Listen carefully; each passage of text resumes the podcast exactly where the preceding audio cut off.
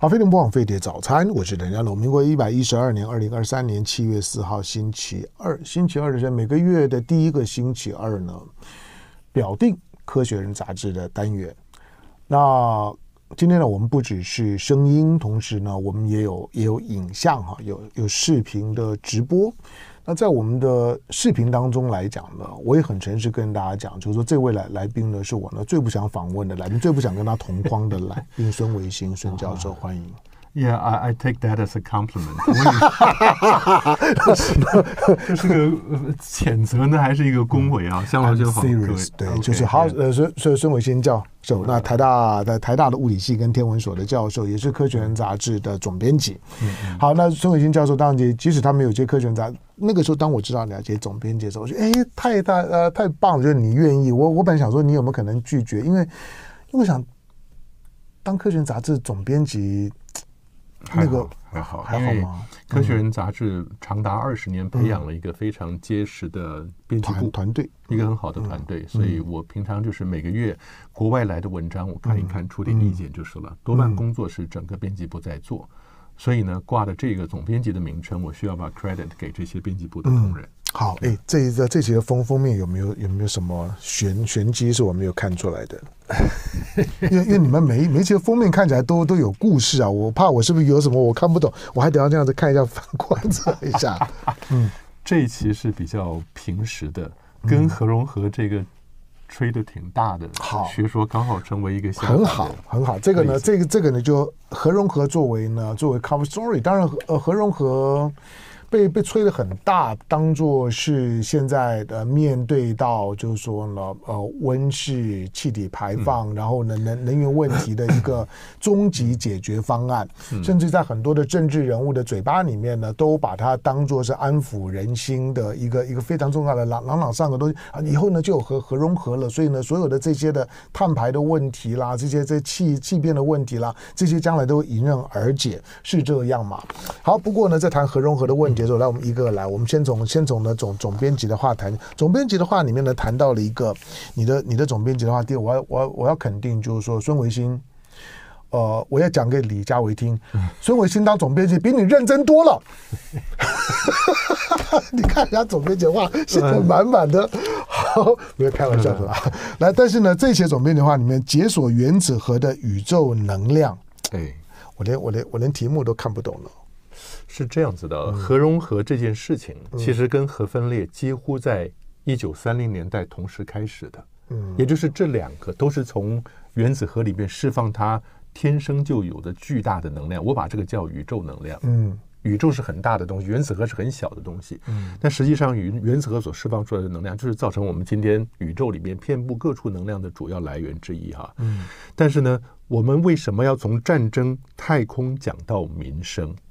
也就是我又回到了夏商周三代。我们以前在办青铜器展览的时候，在那个时候青铜器的时代，最重要的八个字讲的是“国之大事，在祀与戎”。嗯，在祀与戎，祀就是祭祀。祭祀那个年代，尤其是商朝人讲祭祀，戎就是打仗。打仗对，所以战争是一个让科技迅速发展的过程。嗯，也就是我们知道，两千年前的先民呐，上古先民看到的陨石从空中掉下来，中国人很早就知道。在《史记》里面，天官书就有说“星落之地，则石也”。法国人是要到十八世纪才知道陨石是天上掉下来的。嗯，但重点是战国时代的人看到了天上掉下来的石头，尤其是铁陨石，百分之九十五是纯铁，拿去干什么？嗯，做兵器。嗯，最好 最好用的纯铁的兵器啊。所以核分裂跟核融合这两件事情一开始发展出来，三零年代发展出来以后，到了四零年代。理由说是担心德国人会早一步发展原子弹，嗯，所以美国人搞了曼哈顿计划。曼哈顿计划不是只有核分裂，包含了核融合。这也是为什么在二次大战结束以后，丢了两个原子弹，核分裂的原子弹结束了以后呢，美国人不放弃继续做核融合，嗯，也才会有后来在马绍尔群岛、比基尼岛，嗯，那个氢弹的爆炸，当时在那边做了二十三次吧。有核弹核分裂，然后有氢弹核融合的爆炸，在那边测试。我们一直以为干嘛做这么多次，后来才发觉是什么？是美国海军跟陆军的一个巨大的斗争。嗯，你想象不到，二次大战结束了以后，海军快快灭亡了。嗯，因为他们说，你空中来的飞机，你根本抵挡不了。结果海军说我们可以支持得了，尤其是看到原子弹的威力以后，陆军说你海军根本抵挡不了原子弹的攻击，瞬间海面的船只全没有了，所以他们才搞过空中爆炸。你知道拿了五十到七十艘舰军舰摆在那个爆炸点附近，就是比基尼岛、马绍尔群岛的附近啊，摆在那附近好几次，有些从空中爆炸，有些从海底爆炸。然后看那些军舰能不能承受得住，很多军舰是二次大战打完以后美国不要的军舰，嗯，还有一些是日本被美国俘虏的军舰，嗯、摆在那个地方。你要回去看那些故事，就会觉得那个年代发展的很厉害。但说老实话呢，科学家也会想到核融合怎么样，核分裂怎么样应用在太空发展。六一年呢就已经把核分裂的反应器摆上太空船，嗯。所以江龙生，我需要讲一件事情。很多人很喜欢天文，很喜欢太空，同时也很支持飞和家园的，这两个是互相矛盾的。嗯，因为当你喜欢天文太空，你听到了航海家一号、二号，不是去看木星、土星、天王星、海王星吗？你看到了火星上面的维京人一号 （Viking One、Viking Two），不要翻成海盗，维京人一号、二号。你看到了精神号、机会号在火星上面，你看到了冥王星的那个新视野号一路飞得那么远，传回来第一张冥王星的近距离照片。这些太空船上都是靠着核反应器，没错，否则它走不了那么远。嗯，因为最主要体积小、重量轻、效率高、长期稳定供电数十年。嗯，今天航海家一号、二号一九七七年发射的，现在还在传资料。没错，没错。你要靠太阳能板，就根本是不可能，不可能。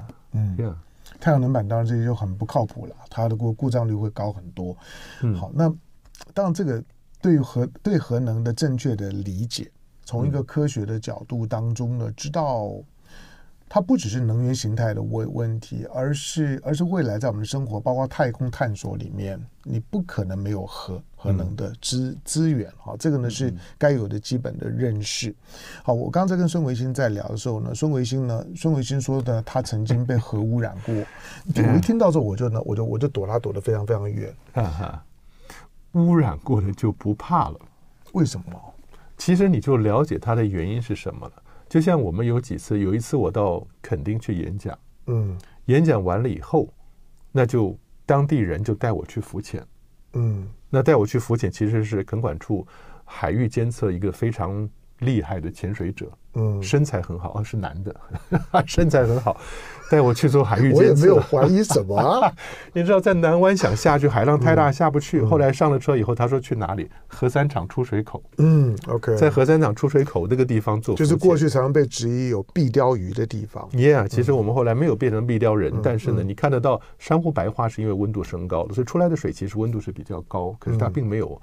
核分裂的放射性污染啊，嗯那这是一个。那另外一个是我们在大四的时候，香龙兄啊，我们大四的时候有一个台电的工程师到台大物理系来开一门反应器物理。嗯，反应器指的就是 nuclear reactor 核反应炉。嗯，当时呢，我们每个礼拜五下午都会到总统府后面去搭交通车，开到龙潭中山科学院，用那边一个小小零，他们叫零功率反应炉去做实验。那是一个三层楼高的小反应炉，嗯，你可以走到楼顶，通过那个剑桥看到，那是个清水池，清水就是一般的水，把炉心包起来，用水来减速的啊。你可以从透过水看到那个炉心，嗯，第一次我走到剑桥上面，往下看，看到那炉心，看到了一种如梦似幻的蓝光，把炉心给包裹起来，嗯，那个蓝光有一个特别的名字，叫做 Cherenkov radiation，契人可夫辐射，契就是契约的契。忍耐的忍，可夫听起来像是俄国名字啊。Cherenkov radiation，那个辐射之所以会产生，是当粒子运动的速度快过光速，就会产生这个辐射。嗯，很多人一听就愣住了。当然愣住啊，怎么会快过光速？嗯，爱因斯坦不是说光速很快？对呀，但是我们好多学生。没有弄清楚一点是，爱因斯坦的全文是说，在真空中的光速是宇宙里面不可超越的速度，但在水里面的光速是要真空中的光速除上水的折射率，嗯，所以它并没有那么快。所以当当炉心的热中子、快中子瞬间从炉心射出来打到水里面的那一刹那，那个中子的速度超过了水里面光速，嗯，水里面的光速，所以它就可以释放出一种蓝色的。如梦似幻的蓝光把它包裹起来。各位如果听众、观众朋友们有兴趣，只要上网去查 Cherenkov radiation，你就会看到所有的反应炉的炉心周遭就一个如梦似幻的蓝光。这个反应炉是不是后来被美国拆掉的那个？呃，好像是。嗯，但是到后来呢，我们开始做实验了。欣赏完了蓝光以后，嗯，我们就做非常简单的实验啊，各几个全班同学分组，就是一个长长的巧克力巧克力片、巧克力棒，上面绑几个十块钱大小的 sample。那拿红色胶带缠上去以后，就站在剑桥上面，非常原始的拿绳子把它坠到炉心旁边去，沉到水里，坠到炉心旁边，算时间，让炉心出来的快中子打那些 sample，譬如说打个一两分钟吧，然后把它捞上来。拉上来了以后呢，再把红纸撕掉，胶纸撕掉以后，拿那个 sample 交给同学，同学拿到旁边的实验室，用盖格计数器去测那个 sample，现在它的放射性变得多强？嗯，很简单的一个动作。我负责的是拆 sample，把上拿上来以后，红纸胶的呢，但我想可能是我在拆的过程中，顺手就把红胶纸贴在地上，然后我脚踩到，哎，那个红胶纸包着那个十块钱的 sample 去被。快中子打的时候，不是只有 sample 变得 radioactive 放射性了，连红色胶带也变放射性了。嗯，所以呢，踩到的时候你也不知道，因为放射性很微弱的。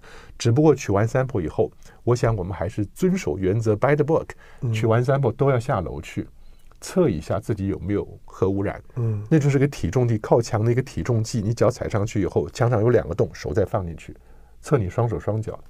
哎，我两脚一放上去，手还没放到洞里面，就响起了强烈的警报声，全栋楼就开始响大警报了。然后工作人员就冲出来了。那我就他让我试一下，手拿出来放进去，脚拿下来放上去。哦，脚，左脚。我说学生怎么办？学生说老师壮士断腕，砍了，就把这条腿砍了。哎，工作人员其实很温和的说，这是这是很轻微的辐射污染啊。来，给你把刷子，给你一袋。白兰洗衣粉，你到外头院子里，在草地上拿水龙头冲一冲、刷一刷就结束了。然后有没有再测过？啊，有啊，你去外头拿球鞋嘛，嗯，拿水喷一喷，然后拿那个洗衣粉蘸着刷刷球鞋，然后水再喷一喷，然后再进去就没了。哎，你这样问你，你这样讲不行，这样会让人有一种误会，觉得好像被核污染没有没没有什么。你你觉得我长得很奇怪吗？今天？But anyway，那种微弱的污染，那你问他说，那那个 radioactive 去哪里了？activity 去哪里了？他就跟着水，跟着辐射流到草地上去了。但实际上它很弱，弱到很快就融入了背景值。嗯，它比你搭飞机从台湾到纽约所受到的那个辐射都还来得少。嗯，但是呢，我自己就会知道，这个时候为什么早年天文学家 Carl Sagan 说过一句话，就是我们未来的人们会受些、受到影响。什么影响？就是闻不出来的气体跟看不到的辐射。嗯，闻不到的气体就是二氧化碳呢，对世界影响有多大？看不到的辐射呢，就很多人担心的，像这样子的核污染。对呀，那天如果我没有下楼去测，我完全不知道我脚底已经有了轻微的。核辐射的污染，所以我要跟大家一块儿上了交通车，回到台北，回到家里，走到哪里，那个辐射污染带到哪里。嗯，但也就是因为有这个经验，我们认真的上过反应器物理，反而不会怕。为什么？因为核的能源其实在未来的世界里会扮演重要的角色。今天核反应器不断的在进步，三里岛或者是 Cher 那个 Chernobyl，嗯，这些事情的辅导，你很显然会看到，我们会看得到它不断进展。就像这篇文章里面我讲的，太空上面卡西尼号所用的这个核反应器，很多反核分子或者是环保人士、反核异议人士去抗议。以前在美国火箭太空梭发射升空，那是多感人的国家骄傲啊！那现在会有那个抗议分子，他把脸上用白黑漆涂成骷髅脸，然后去跟战炮警警察在那边抗议对峙的原因，就是因为上面会带着核反应器。但是过去几十年、六十年里面，美国光美国自己就已经有二十四个太空船带着核反应器出去了。嗯，所以太空里面没有飞核家园这种高远的理想。即使连月球，你不要说老师，那我知道你到远的地方去，你到了土星，譬如说土星到太阳的距离是地球到太阳的十倍。嗯，那光度变化是跟距离的平方成反比的，所以你在土星那边看到的太阳就是个大亮星。嗯。你所接收到的太阳能就是地球的百分之一，你不用说太空船了，你连个小小热水器都启动不了。嗯，所以你必须要带核反应器去那边。那有人就说了，那月球至少我们可以做太阳能板吧？也不行。嗯，劳斯莱斯公司刚刚拿到第二笔钱，要发展未来月球的核反应器。嗯，原因就是因为月球用同一面面对地球，对，所以在我们每一个月里面有半个月是白天，半个月是黑夜。嗯，这种极端的环境，你根本。你需要一个稳定的能源、可靠的能源。嗯，所以我就想跟大家讲这件事情是核分裂，嗯，已经在太空里面用了六十年，那未来不断的往月球跟火星跟其他地方发展。那核融合呢，在地球上很努力在做，大家都有一个神圣的理想，觉得核融合有一天能够做到取代核分裂，变成安静、安全而干净的能源。那我们小时候听再等四十年，嗯，现在听还是再等四十年，嗯，所以我希望希望最近能够有好消息吧。对，就是。当我越来越越常听到一些的高高能物理方面的专家，但我我听不懂了，但他们只是很简单告诉我说呢，那个呢，那个可能过注定是虚虚幻的。那他们的解释就是说呢，连连那个核融合的装置本吧本身呢，都会呢是个问题。好，刚刚呢，刚刚孙维新孙教授讲的这件事事情，因为我我无法从我的从我有有限的知识里面去告诉大家，就是说孙孙维新的讲法到底是到底是让大家对核污染比较不敏感呢？还还是告诉大家说呢，核污染呢其实没有大家想象中这么的可怕，因为我心里面一直存着一个困惑呢，就是从过去比如说广岛长长期是挨挨过原原子弹，嗯，挨完原子弹之后呢，广岛长期到底发生了变？今天在那地方生活的人，他们似乎并没有受到什么影影响。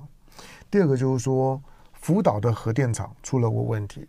当初呢，福岛五五十勇士要进去呢去处理的时候，大家曾经说呢，他们将来呢，可能大部分人都会都会都会在很短时间死亡。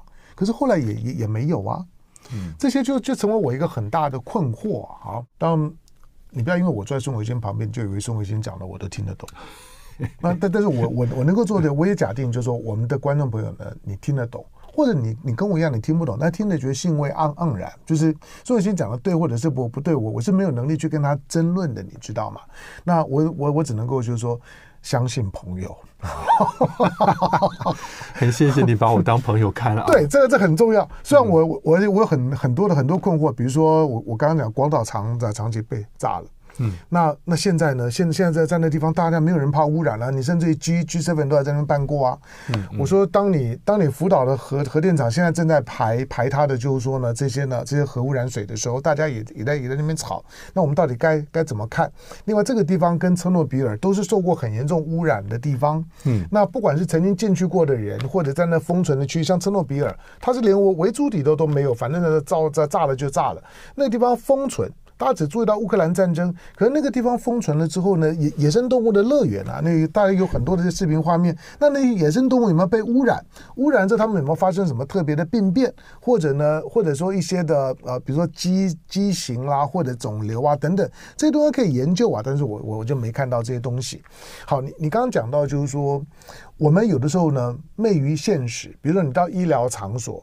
现在大部分都都会有一些有放射性的东西，嗯，或者当你在在做太空发射的时候，其实特别是一些呢要要做太空探探测的太空船，或者到火星的这些要长久在那地方运作的这些这些太空船，或者在行星呃行星上面的这些像好奇宝宝啦等等，他们呢都可能需要用核动能，嗯，那这些的核动能。我们该该怎么看？难道它就没有污染的问题吗？我我需要再强调一件事情：当科技不断往前发展的时候呢，科普转化的人的责任就更大，角色就更重要。为什么？因为魔鬼藏在细节里。很多时候，你看为什么我讲到了卡西尼号发射升空的时候，这么多环保人士去抗议，是因为他们被布吓到了。嗯，一个金字边在一个布啊，plutonium。这个布呢，他说，哎，鈽二三九是是氢弹跟原子弹的的内涵。一个广岛，一个长崎。两种不同的方式做做它的那个爆炸啊，一个是枪式的，就是撞击的；另外是内爆式的。但这些东西里面用的布是布二三九，在太空船上用的是布二三八。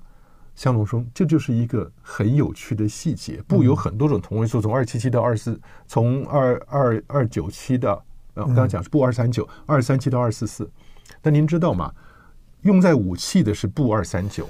用在太空船里面的布二三八呢，它的放射性温和到你拿一张纸就能把它射出来的粒子挡住，嗯，那个叫 alpha particle，它的热量又产生很多，所以你会觉得它是可以用来发电，因为热量很大，但是它的放射性很微弱，所以布二三八是这么一回事。但是呢，反对的人就会把它牵引到原子弹上太空，嗯，那是两回事。这是为什么？我就一直很担心说，大家如果在科技上没有进一步的了解，就很容易被带风向，嗯，让大家真的以为这是危险的。可是呢，目前核融合跟核分裂都需要科普转化的人跟大家说清楚，让大家知道这是一个世界上目前必然的趋势，不是只有到太空啊。嗯，民生各行各业里面，这个核的应用越来越丰富。然后大家当然是很努力的改变，希望它安全。可是我们会听到说，哦，你起飞以后，万一太空船爆炸了，整个东南半壁佛罗里达州有三万年不能住人。各位，三万年什么概念？不其中有一个同位素，它的半衰期。我们刚刚讲不二三八比较安全的那个、嗯、半衰期是八十七年，另外一个半衰期是两万四千年，这、嗯、是那三万年的来源。嗯，另外一个不的半衰期是多少？另外一个鈽的同位素是八千万年。所以看你要选哪个东西去混淆大众。嗯，所以这里面就有很多细节。但如果讲清楚了，我觉得当科学家的人是负有社负有社会教育的责任的。嗯，讲清楚让大家知道你为什么这样做。科学家不是一堆冷血的人，觉得大家死活跟我无关的，不是。嗯，对，我一直到我我一直到读科学人的时候，或者认识孙维新的时候，我才开始有点后悔，就是说我高中的物物理没有学好，因为文科呢就太早放弃了，所以很多东西到后来就 OK 就听不懂，所以只好看科学人。好吧，来，我们我们我们我们再来再来换换换一个来。不见得每一个科学人杂志的文章呢都都这么难难懂，有一些其实，在甚至一些包括社会科学的讨论呢都都有。这这里面有有个有个主题谈到疼疼痛，嗯，疼痛到底是一种的，就我们我们能不能在疼痛这件事情当中呢自我欺骗？除了止痛药的逻辑，疼痛到底是是什么？呀，香龙兄，我很高兴你提到这一篇文章。但是说老实话，嗯、学科学就不能怕争议。为什么？嗯、因为我们今天讲了这个这一篇文章之后，嗯、我相信又会引起巨大的争议。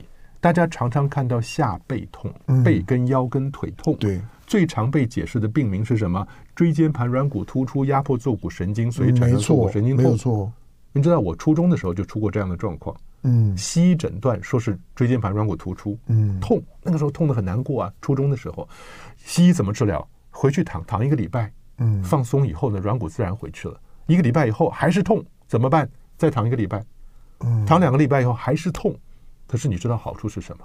因为躺在床上两个礼拜，我长高了。哦，这样啊。初中的时，现在回去躺来不及啊。初中的时候长高了，问题是后来谁把我这个毛病治好的？中医的针灸。中医针灸说这什么毛病？风湿。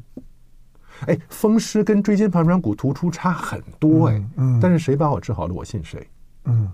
那大学四年又犯过一次，又是针灸治好的。所以我我只能把我个人的经验来分享，我并不会站在中医西医两个对打的立场讲这件事情。疼痛是另外一个有趣的例子。看了这篇文章以后，我才觉得我当时的想法有了一些支持。你知道吗？很多背痛、下背痛或者什么的，说是软骨突出，然后去动背部手术的。嗯、这一篇文章告诉你说，实际上呢，那些软骨出问题的人，绝大多数并没有显示出痛来。也就是说，你说他对着一群二十岁没有背痛的人进行磁共振造影，结果发现这一群人二十岁哦，百分之三十七的人有椎间盘退化，嗯，百分之三十的人有椎间盘软骨突出。嗯，你知道吗？真正背痛患者却跟疼痛毫不相关，跟这个所所谓的例子毫不相关。这是为什么？你拿了磁磁共振造影，因为他背痛，造影说以后，哎，你看椎间盘出问题了啊，我给你开刀动他的手术。但照这个研究来看的话，这两个不见得是相关的。也就是你有背痛，然后回去看你的椎间盘退化了，说它是原因，结果发现你去找一堆没有背痛的人来。你去照，他也有很多是椎间盘退化或者是软骨突出的，嗯、那这些人并没有痛啊，那你就知道那些人背痛不见得是这些东西的原因。然后他这里面用了一个更玄的方法，说到后来呢，他们用心理治疗的方式，很多时候疼痛是来自你的心态。所以你我知道你很难相信这个结论，嗯、但实际上呢，他就说有三种做法，一个真的是教导别人，有一组呢给他止痛药，嗯，另外一个给他安慰剂，也告诉他这是安慰剂。第三个，用心理上带领他去理解他的疼痛，然后呢，用缓慢而消除的心理作为去除掉这个疼痛。你知道最后是什么？那五十七五五十二 percent 的人接受疼痛心理处理的疗法，五十二 percent 不再疼痛。获得安慰剂的人百分之二十七不再疼痛，获得常规治疗的，就大家现在熟悉治疗，只有百分之十六不再感觉疼痛。嗯，他心理上没有被建设去面对疼痛，反而是说我们现在的正所谓的正统治疗方式，只有百分之十六是有效的。那你给他安慰剂，百分之二十七还是有效。你给他心理上面的引导，然后让他面心态上面对疼痛，让他知道自己疼痛是可能是什么原因，然后怎么样处理，百分之五十二的有缓解了。我不知道这个讲起来的话，西医可能真又会暴怒了。会，一定会会会会暴怒。对，那但因为你刚你刚刚讲的你自己的、嗯、你自己的那个椎间盘突出的经验，嗯，我曾经陪。陪老老人家呢到医院里面去做骨科检查，嗯，好吧，那帮他照了照了脊这这脊椎啊骨盆啊都照了，嗯，照完了之后呢，医生呢我陪着看看看片子，医生说就就就就问老人家说，你你这样子不会痛吗？你你还能够你还能能走路吗？他说可以啊，他说他说我没有我没有什么痛的感觉，因为那个照片的片子上面哦。看到老人家的脊椎，因为他他之前有摔跤嘛，那就是说呢，这个就是说呢，尾尾椎的地方也摔到。他说你的你的那个尾椎几乎不感照这照片上看起来像断掉了一样，嗯，就是还不是突出，就是已经几乎是错位啊。那那两段几乎好像都不行。他说你怎么可能不会痛呢？可他就不会，他走路等等都都都还是正常的。所以你刚刚讲的就是说，有的时候我们我们对于疼痛的感觉啊，会不会？会会不会是后设的？就就是其实我们我们在找找找原因去解释你的疼痛而已，嗯嗯，而不是你疼痛真正的原因或者能够解决你疼痛的方方法。可是这种后设的解释，其实是在我们面对医病关系的时候的你最主要的解解释啊，那怎么办？香龙生，问题是什么？问题是说，如果医疗你的人，嗯，医学界的人，他只了解这几个现象，然后这几个现象呢，在传统上就会连接到你的背痛，嗯。所以他就会，只要你有背痛，他能够思考的就只有这种东西了。科学实验、科学过程中有一个很搞笑的说法，也是很残忍但直接的说法是什么？当你手中的工具只有一个锤子，所有的问题看起来都像都像钉子一样，都像钉子了。所以今天你的你的工具是只有磁共振造影，然后你只要看到椎间盘出问题了，然后你又又 claim 你的背痛，宣称你背痛，所以赶快给你动手术。嗯，这这篇文章上面讲了一件事情是说。针对背痛的磁共振造影的这些患者，他认为只有百分之五在医疗上有必要。嗯，但是结果是什么？是这些患者呢百分之六十五得到了不需要，可能是有害的建议。嗯，这反而是得到有害的建议。这是为什么？我觉得其实我们医界是不是也认真的看一下这篇文章讲的这些状况是什么？嗯，因为这也是个哈佛医学院的教授写的文章哎。那我们是不是今天？在处理背痛、腰痛、背痛这件事情上头，思考的方向太单一了。今天你如果看到这些处理的方式，或者是他做的结果，那就像香龙兄讲的，就不是后设了。嗯，你真的重新检视背痛跟这些所谓的它的根源之关系是不是真实存在的？对，因为呃，因为很很多人去看医生的时候啊，在医病关系里面啊，有一种有一种的氛围。或者是在医病关系里面的存存在的情况毛毛病，是我们必须要去先摆在心里面。就是你去看医生的时候啊，他对医生形成一种的压力，就是说医生必须要对你现在的不舒适感，医生必须要给你一个解释。嗯，那个那个要给你一个说法，这件事情成为医生最主要的角色跟工作。嗯，那那个要给你一个说法，但是这个说说法。会受到这个医生本身的知识面的局限。我不是说医生没有没有知知识了，而是说他基于他的专业，必须要去告诉你，就是你为什么痛，嗯的这件事情，你你认为他真的就是这个原因吗？跟他本身的专长、跟他的局局限，以及现在我们所能够掌握的医学知识，在这个基础上面给你的说法，那个说法真的就是最后的答案吗？就我我认为这这篇的文章在告诉你这件事情。那当然对医生来讲，对病人来讲，他都是一个新的认识。或许我们在拳击场上面当教练了，即使你已经被被被打得稀里糊涂，叫做 no pain no pain，那个可能真的是有用的，就是在催催眠你。来，今天科学人杂志的单元。来为大家呢导读这一期的《科学人》杂志。这期《科学人》杂志封面故事呢，在讲核融合。这个这个概念，这个名词，你可能在偶偶尔在新闻当中你会看到许多的议题呢，最后呢都把核融合当做是一个救赎，都都觉得那个是一个最后的答案，我们就在等这个东东西，而且它快要变成真的了，它快要可可行了。不，但是这一期的科学人杂志告诉你说，嗯，它即使不是一个幻觉，但是距离你想象的那个可能还非常非常的遥远。最少就现在的所有的科学的进程跟它的技术来看，好，那呃孙孙维新教授呢，在我们的现场，你你不只可以听到孙维新的声音，你还可以看到他的人，嗯，好，我相信大家会很开会很开心的。好，但是来刚刚讲到就是说，就疼疼疼痛感这件事情，疼痛有没有可能是？心因性，或或或者就是说，它其实是阶段性的。我们是不是对于所有的因为疼痛而来进行的药物或者是手手术，我们会不会过早做判断？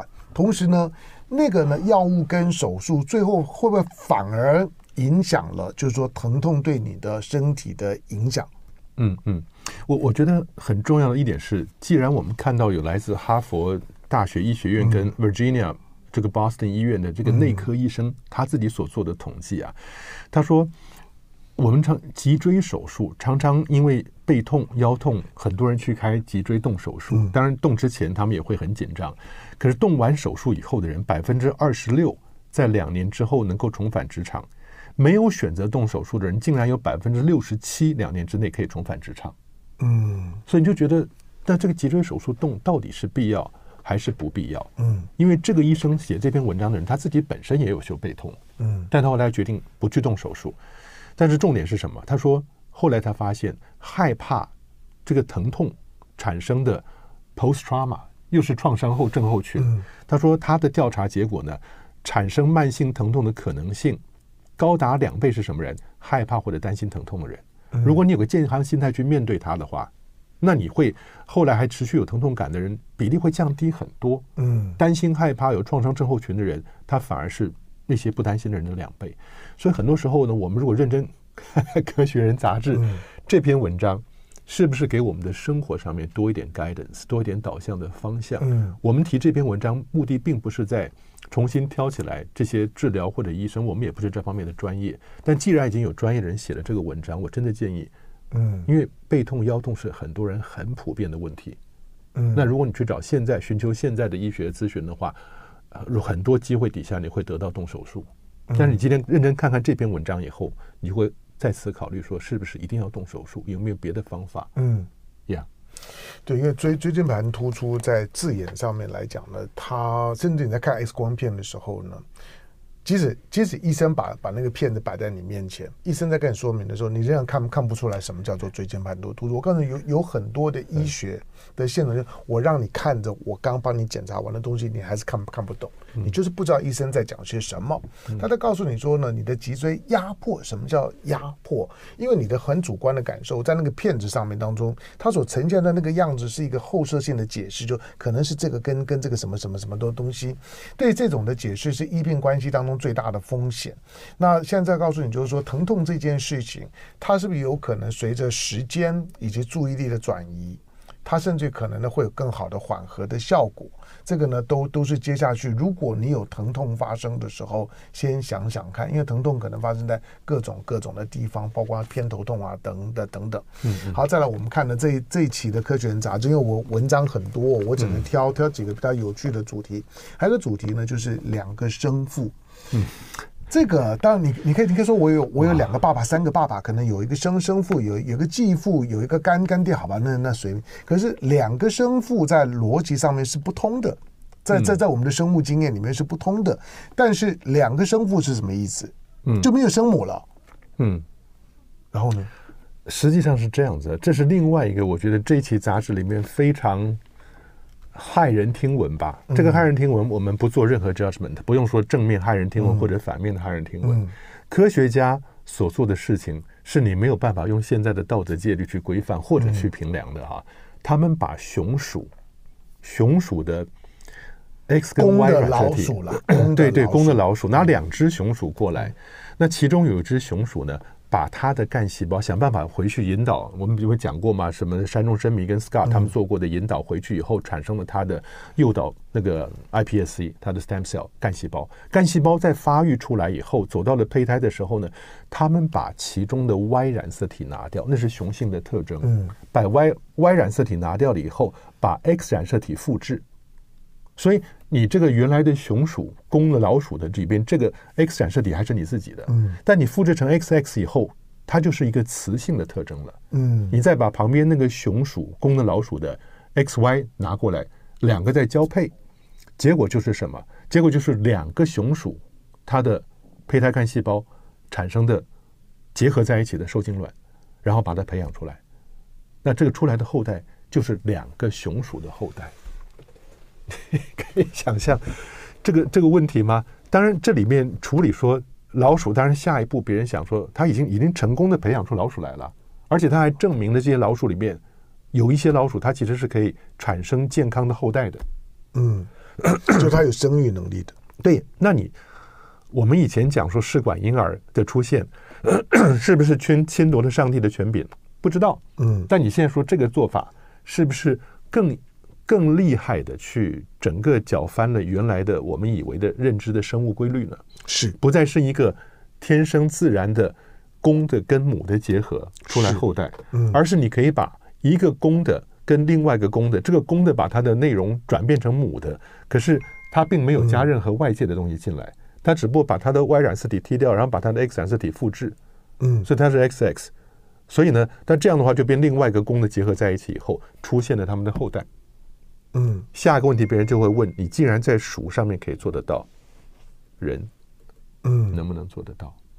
如果你做的人做能不能做得到这件事情，无可避免会引发另外一个道德上的思维，说：那同性恋者是不是就可以合法而用生物的方法产下后代？但是我们讲同性恋是男男同性恋，对不对？嗯，就是我们说的，就是外外外观上面。就是生理上面的两个男性，嗯，如果他们同性恋，嗯，他们就可以用用自己的用自己的，就是说呢，肝干细胞、对染色体，对，就可以生养，真的是他们的后代，嗯，而不需要去去借卵子啊等等都不用，嗯，撇开道德问题不不谈了，嗯，让 那两个女性可以吗？女性是 X X X X，你需要有个 Y 进来才会出现，对，才能够配对。对他，但是他需要有外界的介入。但是，however，如果如果我要我要生的都是女女性的，如果可以不要 Y 呢？爸爸，你你要它能够结合出来的话，呃，你 XX 跟 XY 结合在一起以后，嗯、你产下后代来，你有一个公的跟一个母的，嗯。但是如果你有两个 XX，这个 XX 和出来以后，你 结合，it doesn't work。嗯，所以我觉得这是一个需要思考的问题，就是人类是不是已经可以调控的内涵，跟你所做的改变，嗯，是不是可以深入到我们整个基因环境的底层去？嗯，也就是你走到了生物出发的最高层，去动到当年我们认为是大自然，或者在宗教含义里面，那是。神，嗯，创物者，对，创造者所所掌理的那个层级，人现在是一步一步，就像我们说的，从汽车后座爬到前座，然后把手伸向方向盘去了。嗯、那你做了这些事情以后，是不是人类社会未来又需要开始面对新一波起来的道德上的争议？嗯、但是我觉得，至少这篇文章告诉我们说，科学家已经做了两个生父。未来会不会有两个生母？不知道。嗯，但是两个生父在雄鼠的实验里面已经做出来了。那这个东西的未来的 implication，它的含义跟未来发展出来的应用是什么？嗯，那真的需要我们认真思考。我们是没有办法回避这样子的问题的。嗯，再包括了就是说孩孩子以后面对到两个生生父的时候，他可能就不再从我们语言当中的所谓的家庭里面的妈妈。嗯，就很难很难辨很难辨辨识。像说那是另外一回事，对，它是另外一个问题，是后来的。好，所以它不只是生物上面的，还有伦理上上面的，以及以及所有的社会社会关系当中，因为我们都是透过呢伦理跟尤尤其在性别基础上面的伦理去标定了彼此之间呢，在一个社会网络当中的位置。那这种的这种生物当中的改变跟它的可能，它当然就会冲击到这样的一个社会结构当中的基本位置。那个是道德层面的问问题，只是告诉说技术上面已经可以了。好，类似这种呢，在科学当中的进展，尤其是生物跟科技方当中的进进展，随时都在呢冲击我们的三观，也在也在冲击呢我们对未来自己，我们这世代结束了之后，未来的世代，那那可能真的他们的问题。好，这期的科学人杂志当然一样哈，它的它的内内容呢，第两两百五十七期，二零二三年七月号的里面的内容呢是很多的哈，我我只能够呢请孙维新教授在一个小时的时间之之之内呢，那提一些呢我们觉得嗯匪夷所思的事情，既然要谈，就要谈匪夷所思的事，匪夷所思让大家开始思考一些匪夷所思的事情。好，其他的内容包括里面有很多呢很精彩的评论的文章呢，大家自己找来看。感谢今天到我们现场的孙伟新孙教授。谢谢谢谢各位。就爱给你 ufo